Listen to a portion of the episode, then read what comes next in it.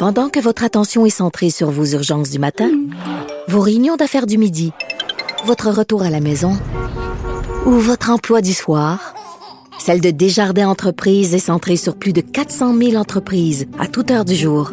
Grâce à notre connaissance des secteurs d'activité et à notre accompagnement spécialisé, nous aidons les entrepreneurs à relever chaque défi pour qu'ils puissent rester centrés sur ce qui compte, le développement de leur entreprise.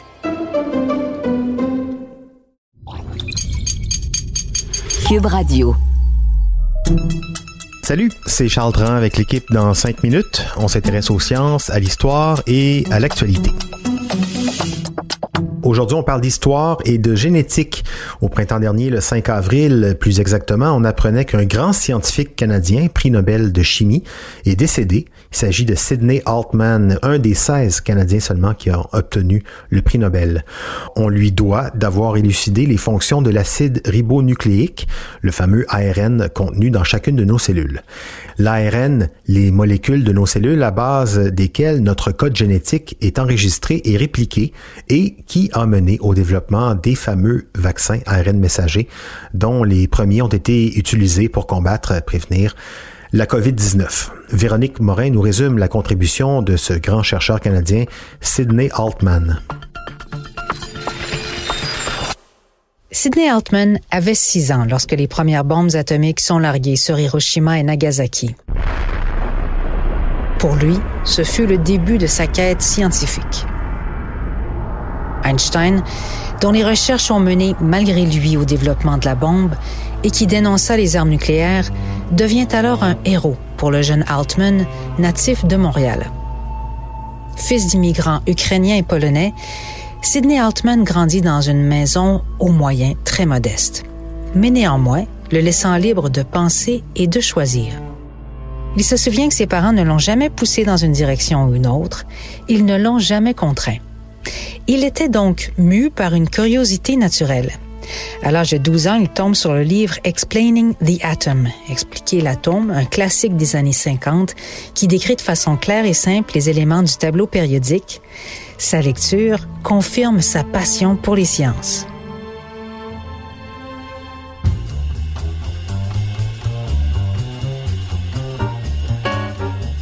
Il allait entamer ses études en physique à l'Université McGill, mais à sa grande surprise, le Massachusetts Institute of Technology, le MIT aux États-Unis, lui envoie une offre d'admission. C'est le départ du Québec pour le jeune Altman qu'il visite néanmoins chaque été pour voir ses parents. 60 ans plus tard, il devait d'ailleurs revenir s'établir au Québec pour le compte de l'Institut de recherche clinique de Montréal et l'Université de Montréal. Mais hélas, le destin en décida autrement puisqu'il décède le 5 avril.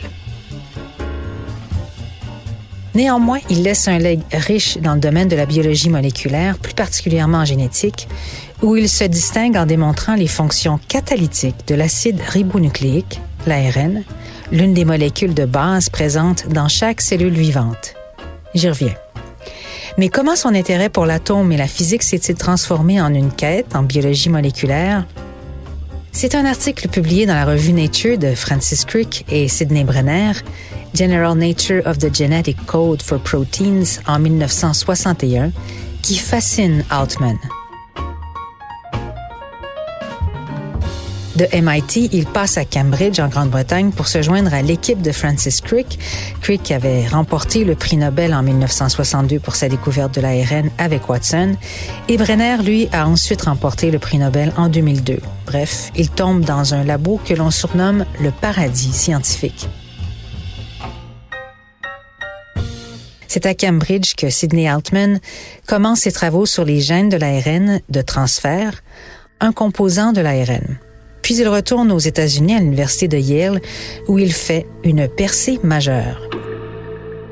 Il découvre que l'acide ribonucléique possède des propriétés jusque-là inconnues, des propriétés catalytiques. Je m'explique. Avant les recherches du docteur Altman, les scientifiques pensaient que les enzymes, des molécules aux propriétés catalytiques qui favorisaient les réactions chimiques, étaient des protéines. On pensait que le but de l'ARN était de transmettre l'information génétique contenue dans l'ADN aux protéines. En menant ses recherches sur la bactérie E. coli, Le Dr Altman démontre que l'ARN faisait plus que simplement transférer du matériel génétique dans les cellules. Il pouvait également subir une transformation qui lui permettait de remplir les fonctions d'une enzyme en s'engageant dans des réactions chimiques. Cette découverte est reçue avec énormément de scepticisme de la part des scientifiques qui refusent même de réviser son papier, ce qui équivaut à un refus de publication. Il raconte que cette période fut extrêmement difficile. Il se fait dire qu'il ne sait pas de quoi il parle. I can't say it was a happy time, but I was damn sure that none of the guys out there was going to beat me down over this because I, I knew what I did was correct.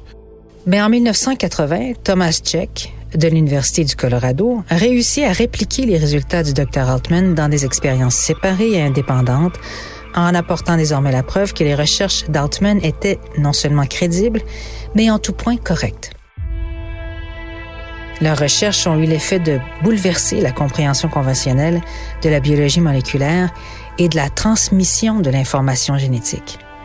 Il s'agit d'une percée fondamentale qui vaut à Sidney Altman et à Thomas Check un prix Nobel de chimie en 1989. L'Académie Nobel a décrit leur découverte comme la plus importante et remarquable en biologie au cours des 40 dernières années, juste après la description de la structure en double hélice de l'ADN dans les années 50 par Francis Crick et James Watson. Oui, et euh, Sidney Altman estimait que pour réussir, il fallait travailler fort, peu importe dans quel domaine on se trouve, que l'on soit facteur, chanteur, épicier ou chercheur. Pour lui, la réussite passait toujours dans un effort soutenu et évidemment dans un domaine qu'on aime. Il avait clairement trouvé le sien et malgré sa grande contribution en biologie moléculaire, il était aussi resté très modeste avant son départ et sans en prendre aucun crédit, il avait souligné l'incroyable apport des chercheurs qui ont développé chacun de leur côté les vaccins ARN contre la COVID qui sauvent des vies aujourd'hui. Merci donc monsieur Altman et merci Véronique Morin. C'était en cinq minutes.